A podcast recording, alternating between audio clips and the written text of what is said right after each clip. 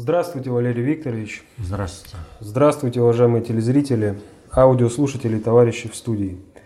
Сегодня 1 мая 2017 года. И сегодняшнюю передачу э, мы начнем с вопроса, который вы, Валерий Викторович, сами отметили, выбрали то событие, которое произошло на, за последнее время.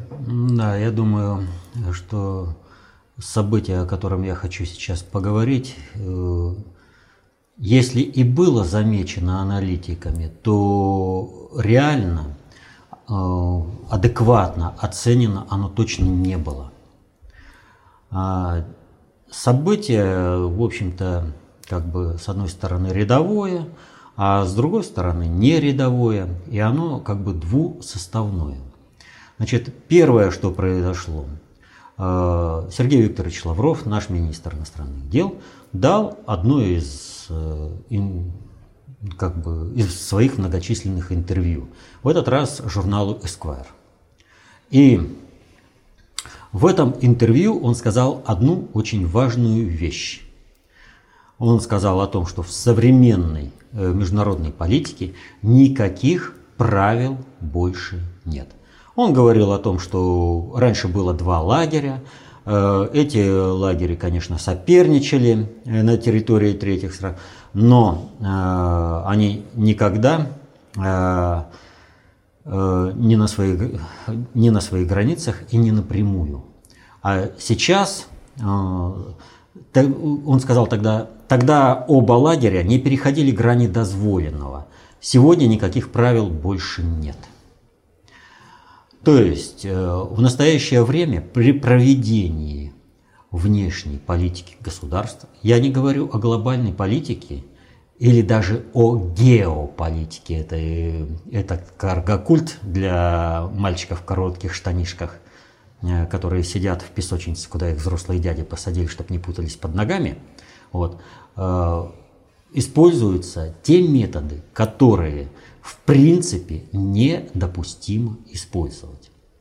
И вот это обстоятельство было отмечено на другом событии. Дело в том, что у нас состоялась шестая Московская конференция по международной безопасности.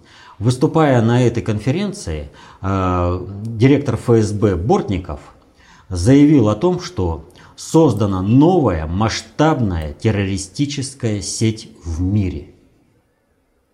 То есть речь идет о том, что терроризм в мире приобрел другое, принципиально новое, качественное э, состояние. И мы в этом отношении постоянно говорили о том, э, что никакого международного терроризма принципе нет и быть не может. Потому что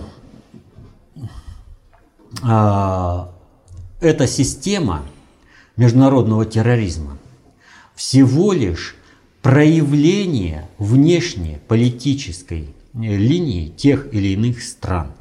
И, э, собственно, система международного терроризма, она взяться ниоткуда не может и сама организоваться не может, потому что она требует ресурсов и управления.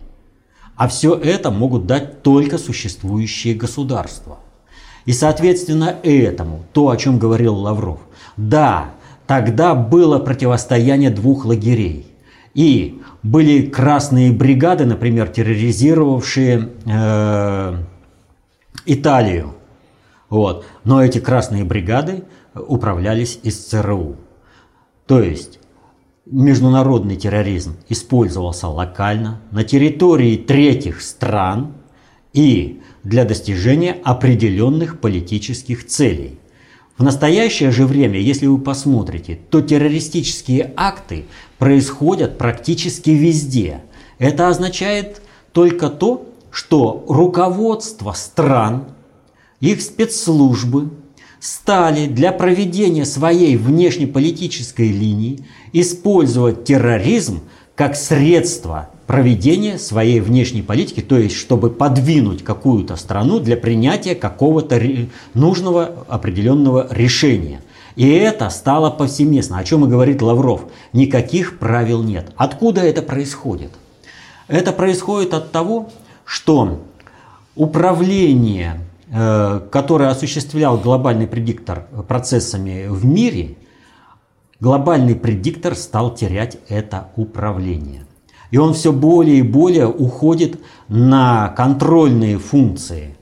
Э, при этом, ну, ну, проконтролировал немного, да, а то, что как идет процесс, а как вмешаться, уже практически не получается. Не получается по закону времени, потому что без структурного управления оно менее маневренно и оперативно во времени. А вот структурное, приняли решение, тут же исполнили. Оно очень оперативно. И поэтому глобальному предиктору для того, чтобы добиться своей цели, нужно медленно, медленно, медленно выстраивать определенные линии, под, вписывать определенных людей.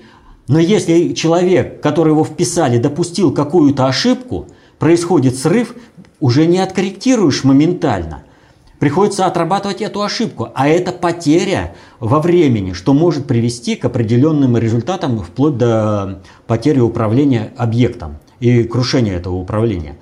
И астрономовые элиты, они, которые составляют, э, так скажем, костяк управленческих э, структур государств и надгосударственного управления, ну, в лице таких вот, например, институтов, как ООН, НАТО, там, другие, они оперативны. У них э, правительство собралось, или там кто-то из государственных чиновников э, решил, довел до своих подчиненных э, задачу, и они эту задачу выполняют. Но разница между э, глобальным предиктором, глобальными элитами и страновыми элитами, она колоссальная. Вот я постоянно говорю о том, что мы так или иначе э, взаимодействуем э, с глобальной элитой, с, глобальными, с глобальным предиктором. Это не значит, что они белые, пушистые и правильные. Это означает, что они в принципе понимают, что такое глобальная политика и осознают последствия управленческой деятельности отдельно, каждой отдельной страны для всего мира в комплексе. А вот страновые элиты, они этого не понимают. Они ведут себя по принципу, когда они с азартом рубят сук, на котором они сидят. Экологию уничтожают ради своих экологических, вернее, экономических, политических интересов. Да без проблемы развязать какую-то там войну, да без проблемы. Устроить экономический кризис, да без проблемы. Мне, моей стране это выгодно. А вот какие последствия в мире будут происходить, уже не волнует. А потом, «А, как же так? Весь мир стоит на грани экологической катастрофы. Надо что-то делать. Как же так? Весь мир захлестнуло экономический, экономический кризис. Надо что-то делать. Как же так? Мы стоим на грани войны. Сейчас то Соединенные Штаты, помните, уже часы считали, как э, Соединенные Штаты нападут на Иран. Э, сейчас э, все смотрят, что там происходит с Кореей. То есть с их колокольни не видны глобальные процессы. А они видят не, в принципе не видят последствий. И они как думают, но другие же так делают, и я буду так же делать. А что из этого происходит, э, уже не понимают. И в этом отношении глобальный предиктор, он понимает последствия, и с ним можно разговаривать на одном языке. То есть, вы хотите погибнуть на планете Земля, или вы все-таки хотите, э, чтобы на планете Земля э, продолжало жить человечество – да, у нас с вами разные цели. Но если корабль утонет, если планеты Земля не будет, если она погибнет в результате глобальной экологической, экономической, военно-политической катастрофы, не реализуются ни ваши, ни наши цели. То есть здесь уже не до межличностных как бы разборок на корабле, который тонет. Здесь надо корабль спасти, а уже потом разбираться. И вот глобальный предиктор в этом отношении, с которым мы сотрудничаем, он имеет в виду простую цель Россия за счет своих ресурсов и управления должна решить управленческие задачи глобального предиктора, то есть вернуть мир под управление глобального предиктора, вот, обеспечить эту устойчивость этого управления. После этого Россия должна получить нож в спину и прекратить свое существование. Почему же тогда сотрудничаем? Да по той простой причине, что пока мы восстанавливаем плавучесть корабля, многое может поменяться. И поменяется в результате того, что глобальный предиктор теряет управление. Так это управление надо брать под себя. Лавров говорит, никаких правил больше нет. Он правильно говорит. Потому что глобальные элиты уже не могут надавить на страновые элиты так, чтобы исполнялись их правила. Если глобальный предиктор раньше допускал применение определенного э, механизма терроризма против э, какой-то там страны, он локально допускал. А теперь все страны, а я захотел, у меня спецслужба есть, реализовать теракт, тот теракт, а меня терактом, я в ответ теракт. И все пошло, пошло, пошло. Вот эти метастазы могут погубить всю планету на Земле. Значит, надо международный терроризм сжимать. То есть нельзя делать терроризм средством проведения внешней политики. Это надо сжать. А как это сжать? У глобального предиктора нет структуры. Структура такая есть государство Россия. Значит, надо сотрудничать с Россией. Но если мы будем сотрудничать с Россией, значит, Россия будет свои правила устраивать. То есть э, змея, кусающая себя за свой хвост. Для глобального предиктора любое решение – это оно по принципу обезьяньей лапы. Когда э, полученный эффект, э, выигрыш, будет всегда э, негативный эффект от последствия от реализации этого будут превышать полученную выгоду. И какого термин в шахматах, когда любой шаг ход, он, Цукцванг. Цукцванг. Вот. У них в любом случае цукцванг. Так пользоваться надо, строить. А много ли можно построить, если наша управленческая так называемая элита не то что о глобальной политике, она в геополитике-то не разбирается. Если бы разобралась, давно бы из этой песочницы выбралась. А одна для нее, у, я умное слово знаю, геополитика. Ну вот пока они так вот, это, э, с ними ничего не сделал. Поэтому разговор-то идет только с Путиным. Путин на равных разговаривает с глобальщиками. А у глобальщиков очень серьезные ресурсы до сих пор. И очень многое надо решить, но для этого нужен, повторю, структурный элемент. И у глобальщиков нет другого выбора. Они не успевают сделать этим структурным, э, структурной организацией ни Китай, ни Иран. Готовая организация только Россия которая может по полной функции управлять процессами в мире. Все, надо договариваться. Потому Генри Киссинджер периодически летает через океан к Путину. Он везде летает. Это вот показатель того, что у глобального предиктора напряг с кадрами огромный. Если человеку 93 года, а он вынужден мотаться. Были некоторые попытки заменить Генри Киссинджера, но, к сожалению, люди, которых Э, планировали, не смогли с должной эффективностью решать те задачи управления, которые ставились. Вот и приходится старичку, потому что петух жареный уже клюет в одно место. И поэтому и на, на э, э, сотрудничество с Россией-то идут. А так э, уж э, давно бы э, работали, вот как они работали на расчленение России, так и продолжали бы. А так Россия показала свою эффективность при проведении глобальной политики. Все, значит надо сотрудничать. И результат-то, вот смотрите, ну выдавили Путина из G8, решили, все, где G8? Даже G7 нет. Так и везде. Надо запомнить простую вещь. Как только из какого-то международного объединения уходит Россия, это международное объединение прекращает свое существование. Это в исторической перспективе практически мгновенно. Но для жизни одного поколения, вернее, для жизни людей может показаться, у, долго как. На самом деле очень все быстро. Структуры такие по закону времени.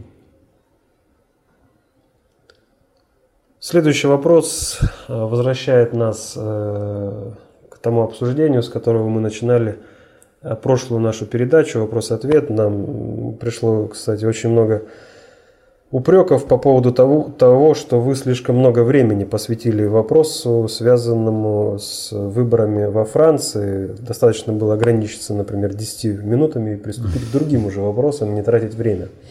Однако, несмотря на то, что было много времени уделено именно Франции, все равно есть некоторое недопонимание происходящих событий. В частности, Владимир Строков спрашивает.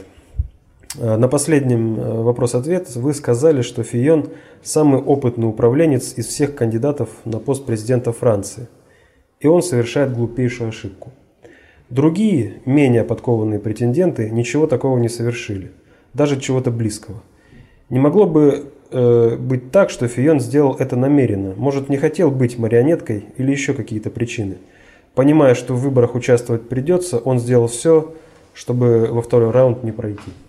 Он не делал ничего такого, чтобы не пройти во второй раунд. Э, и вот, э, кстати, этот вопрос э, по Франции, он как раз является вот иллюстрацией того, о чем я говорил. Ну почему мы долго говорили? а потому что это вот как раз показывает возможности управления и понимания управления э, странами и государствами страновых и глобальной элиты. И на Франции вот сейчас это вот как раз решается, кто кого как передавит. Либо страновая элита США, которая осуществляет надгосударственное управление странами и народами, в том числе и Францией, продавит свой самоубийственный для всех э, проект – и в результате этого в первую очередь погибнут сами Соединенные Штаты, либо же глобальному предиктору удастся вывести управление э, Европой из-под диктата страновой элиты США. Именно этот процесс сейчас протекает во Франции. Когда же говорят о непонимании, я думаю, что там не некоторое понимание. Там очень большое непонимание того, что происходит во Франции – и проистекает это в первую очередь из-за того, что такого понимания процессов управления, которое осуществляет глобальный предиктор и страновая элита США процессами во Франции, нет ни у тех, ни у других. Они не знают, что делать с этим результатом. Что делать с Францией, где э, события стали происходить непредсказуемым э, для страновой элиты США и для глобального предиктора процессы. И именно отсюда глобальный предиктор среагировал на эти выборы э, тем, что как только закончился первый тур выборов, на улице вывели протест, который вышел под лозунгом «Ни Макрона, ни Люпен». Варианты эти не нужны.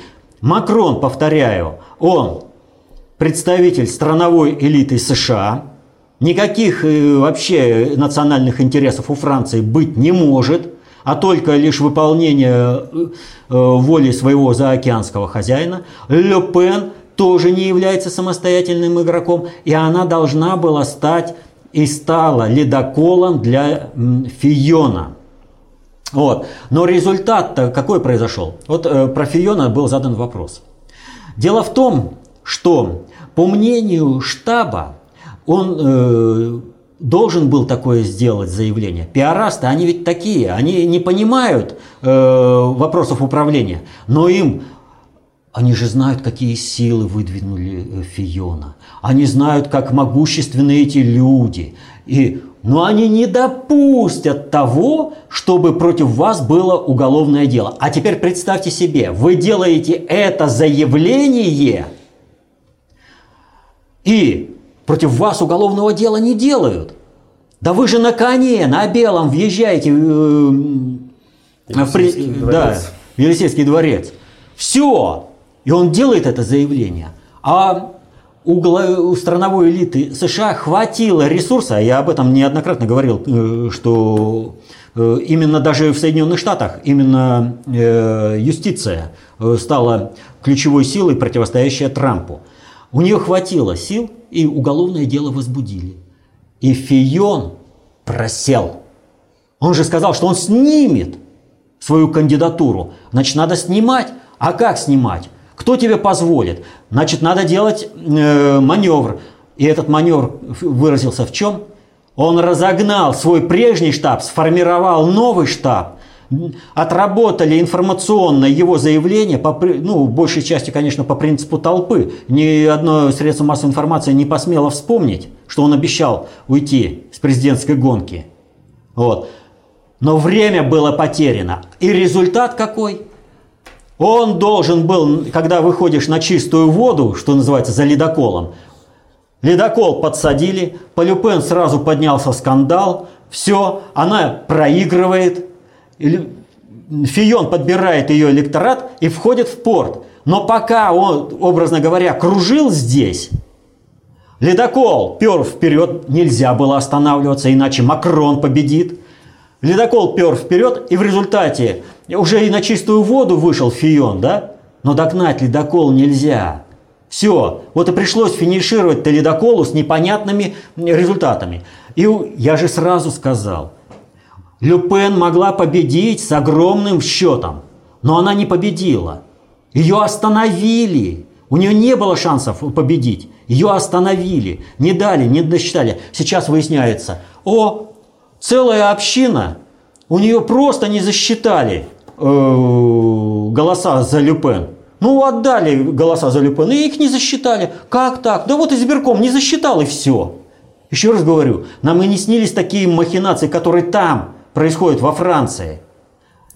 Потому что нельзя э, Люпен вот с, э, с той э, идеологией, с которой она шла, э, выпускать на управление Францией. Знают сейчас, что делать глобальщики? Нет, не знают. Да, в конце концов они переиграют. И Люпен э, впишут, и Макрона впишут. Любого, я говорю, любой кандидат э, э, будет все равно вписан. Через разборку страновой глобальной элиты в США глобальная элита все равно победит и будет вписан. Но уходит время. Будут определенные результаты. А последствия-то какие? Вот чтобы их не допустить, Сейчас во втором туре Люпен э, начинает делать заявления, которые правильно оценивают как отход. Но тогда-то их нельзя было делать. Тогда-то был расчет, что все-таки удастся Макрона остановить. Не удалось Макрона остановить. А вышли бы во второй тур Люпен и Фион, о чем постоянно говорили э, некоторые э, аналитики, которые рассматривали, в общем-то, э, достаточно э, те силы, которые стояли, что это, в общем-то, э, пальцы на одной руке. Победил бы Фион и все, вопросов бы нет. Но Люпен создала бы ситуацию, при которой Фион был бы эффективным управленцем. Но одна ошибка, которую он допустил по совету своего штаба, стоила вот этого результата. И глобальщики сейчас не знают, что делать. И страновики не могут добиться по полной программе э, своего результата э, во Франции, потому что они проигрывают схватку в Соединенных Штатах. Что делать? Как из этого выходить? Вот и рассматривается вариант э, не только изменения политических взглядов Люпен, но рассматривается вариант, вот говорят Украина, вторая Франция. Так э, Франция, в общем-то, рискует стать второй Украиной. Там тоже будет мирный Майдан, а не же дети, когда э, майданутые будут кидать Э, коктейлями Молотова в полицию. Ведь посмотрите, кого реально-то выводят? Школьников и э, студентов. Их подняли сразу на этот Майдан. И рассматриваются эти вопросы. Сейчас все это э, пытаются как-то сманеврировать. И против каждого, и Макрона, и Люпен запускаются определенные механизмы.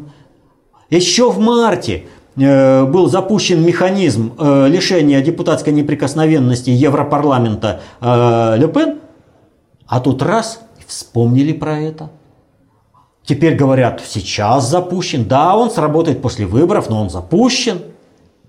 Разными вариантами сейчас пытаются решить проблему. Кто будет президентом Франции? Как взять под контроль Макрона, вычленив его из-под контроля страновиков, и как вписать Люпен. Но и там, и там очень сложные задачи. А возвращаясь к вопросу, кадры решают все у глобальщиков – на уровне структурного управления очень плохо с кадрами, поэтому Киссинджер и вынужден мотаться по всему миру. Эти вопросы очень трудно решить. И очень трудно их решить без решения проблемы в Соединенных Штатах. Там целый комплекс. И когда вы говорите о том, что некоторые, там, некоторое непонимание, у глобальщиков огромное непонимание, а они этим процессом рулят. Им бы сейчас, по сути, с Россией начать сотрудничество по полной программе. Точнее, с Путиным, потому что, ну что сотрудничать, э, я даже фамилии не хочу их называть. Вот. Они сами, сиди, я сам открою. Следующий вопрос от Евгения Алексеевича. Здравствуйте, Валерий Викторович. 23 числа Генсек ООН поздравил Асада с Днем независимости Сирии. Как учтиво с его стороны? К чему бы это? К чему? Сейчас, минуточку, вот у меня есть еженедельный обзор событий. И вот э, сообщение от 26 апреля. Правительственные войска Сирии уничтожили под Хамы при поддержке ВКС России около 7 тысяч боевиков из 10-тысячной группировки. То есть для штурма города была собрана 10-тысячная группировка – и 7 тысяч в результате удара было ликвидировано. Э, скажите, вот вам часто приходилось слышать такие сообщения? Обычно ведь о чем? 10, 20, 30, ну, э, иногда сотня там. А тут вдруг 7 тысяч. О чем мы говорили? Соединенные Штаты проигрывают противостояние э, с Россией, вообще со всем миром в Сирии они оттуда выводят э, свой спецназ, своих специалистов. Вот сейчас, например, оглашено было то, что более 300 э, человек, э, граждан Великобритании, э, находятся в Сирии, причем не где-нибудь э, полевыми там это, игроками, а находятся именно в руководстве ИГИЛ. То есть определяют там э, идеологию, управление войсками, все прочее. Вот. Понемножку сливается эта информация, и сливается она не просто так. Ее нужно заранее оглашать, чтобы потом можно было... А мы же говорили, и все, и скрыть реальное участие э, спецслужб Великобритании, Соединенных Штатов э, в управлении вот этой террористической группировкой, которую называли ИГИЛ-Даиш. Вот. И мы говорили о том, что проигрывая, они выведут своих специалистов, а тапочники-то кому они нужны? Вот он идет перемолот, а соответственно этому распринято решение о том, что э, эта террористическая угроза международная будет ликвидирована, нужно восстанавливать статус государственной Сирии. Вот вам и восстановление государственного статуса. А то все режим, режим, а теперь вот, пожалуйста, независимое государство. Далее Василий из Тулы. До какого срока будет актуально ваше предсказание о массовых отставках в штатовском военном истеблишменте по результатам провальной атаки томагавками сирийского аэродрома 7 апреля? По настоящее время отставок не наблюдаем. Вот сейчас, когда я говорил о противостоянии страновой и глобальной элиты, и о том, что многие вопросы будут решаться э, в зависимости от этого, да, э, во всем мире, э, это вот как раз к вопросу о том, э, чего наблюдаем, а чего не наблюдаем. И вот мы наблюдаем такое событие, например, тоже сообщение, да, нынешний глава парламентской ассамблеи Совета Европы Петро Аграмунд не сможет делать заявления и участвовать в поездках от лица ассамблеи. Об этом сообщил после заседания уставного органа организации Бюро вице-президент ПАСЕ, глава британской делегации Роджер Гейл. А что такое сделал Аграмунд? А дело в том, что он посетил Сирию. в рамках восстановления ее государственности. Мы сейчас вот только говорили про это. Пангимун, ой, этот... Э, Гутерриш. Гутерриш э, поздравил, да? Вот. Он в рамках восстановления государственности туда съездил. Но Европа находится под диктатом, под структурным управлением страновой элиты США. И выдавливание США из этого региона как государства вредит интересам страновой элиты. И страновая элита, используя свои механизмы, впервые в истории вообще вот э, происходит э, событие, которое вообще в истории ПАСЕ это впервые, когда главу отправляют в отставку. Понимаете, какое жесткое противостояние и насколько сильно, сильна еще э, страновая элита США. А мы говорим о выборах во Франции, только что говорили. Вот это событие тоже надо иметь в виду, когда решая э, вот, при определении, что могут Соединенные Штаты, как они там могут. Соединенным Штатам обрушить Европу э, в гражданскую войну – это не проблема, это мечта. Для чего э, развязывали войну на Украине? Чтобы она пришла войной в Европу. И какая разница, с какой стороны пойдет война в Европу? А Макрон приведет эту войну в Европу. Ле Пен, хочешь не хочешь, а тоже этому содействует. Им и нужен был Фион. Причем, действительно повторю, самый опытный управленец из всех, которые выдвигались. Он и нужен был, как бы э, средний такой лидер, который балансирует. Но это одно обстоятельство. А потом я говорю, каждый видит, что видит. Отставок не видите? Ну что ж, еще одно сообщение. Сегодня я только сообщение зачитываю. Командующий Тихоокеанским командованием США адмирал Гарри Гаррис признал свою вину в неверном информировании общественности о местонахождении авианосца Карл Винсон, который сейчас направляется к берегам КНДР. Что касается Карла Винсона, это моя вина в этой путанице. Я не смог адекватно передать эту информацию. Вот с чего бы это адмиралу вот так каяться? А это с того, что поддавливает и отставочки грозят. И тот, кто докажет свою преданность страновой, это, вернее, глобальной элиты – и управлению государственному в лице Трампа, тот остается. А не докажешь, остается каяться и уходить с разными последствиями. Поэтому здесь двойное и доказывание своей преданности пришедшей команды, и на всякий случай, если придется в отставку уходить, так уходить как бы патриотом, хотя ну что это за адмирал, который адекватно не может передать информацию о местонахождении авианосца – вот такая ситуация в мире складывается. Это последний вопрос к сегодняшнему дню. Ну вот мы сегодня говорили по сути э, по одной теме о противостоянии глобальной и страновой элиты США и последствиях для всего мира. И когда вот без этого, без учета этого фактора пытаются судить о тех или иных событиях, о том, как проходят выборы во Франции, что происходит э, там в Германии, в Италии и все прочее, не понимая вот этого противостояния и вот этого надгосударственного управления, можно всегда только попасть пальцем в небо. Надо сначала разобраться в этих вопросах. Но как сказал Сергей Викторович, сейчас в международных отношениях никаких правил больше нет.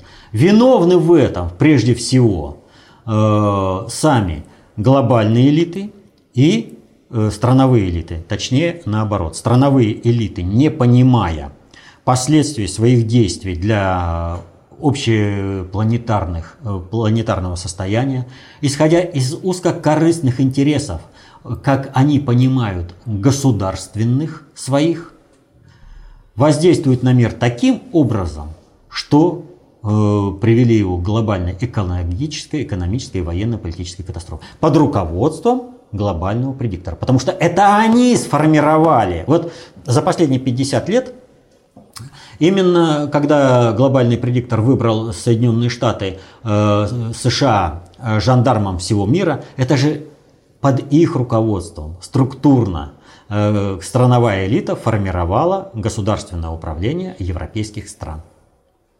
Ну что, за что боролись, на то и напоролись. И здесь ситуация, в общем, такая. А кто правила будет новые в мире составлять? Ну, мы говорим «да». Путин на равных э, с глобальным предиктором э, играет в, в проведении глобальной политики. Но Путина же надо поддержать. Мы же видим неадекватность нашего государственного управления в лице губернаторов, правительства, различных ведомств, министерств. Но они же ведь не соответствуют духу времени. А значит, Спасение утопающих – дело рук самих утопающих. Нужно повышать свою меру понимания процессов управления, изучать концепцию общественной безопасности, достаточно общей теории управления, и на своем уровне реализовывать это управление, на основе которого Путин будет реализовывать уже глобальную политику. То есть каждый солдат должен знать свой маневр. И понимать. И понимать, безусловно, и понимать чтобы адекватно действовать на своем месте. Иначе командующий не сможет управлять войсками и победить, э, привести войска к победе. Поэтому, если мы не хотим, чтобы э, в Европе разразилась война, а эта война отнюдь не замкнется только в Европе. Она однозначно окажет воздействие и на состояние вообще всего мира и России в частности. То есть, если мы не хотим с этими последствиями бороться, то лучше терроризм уничтожать на дальних подступах.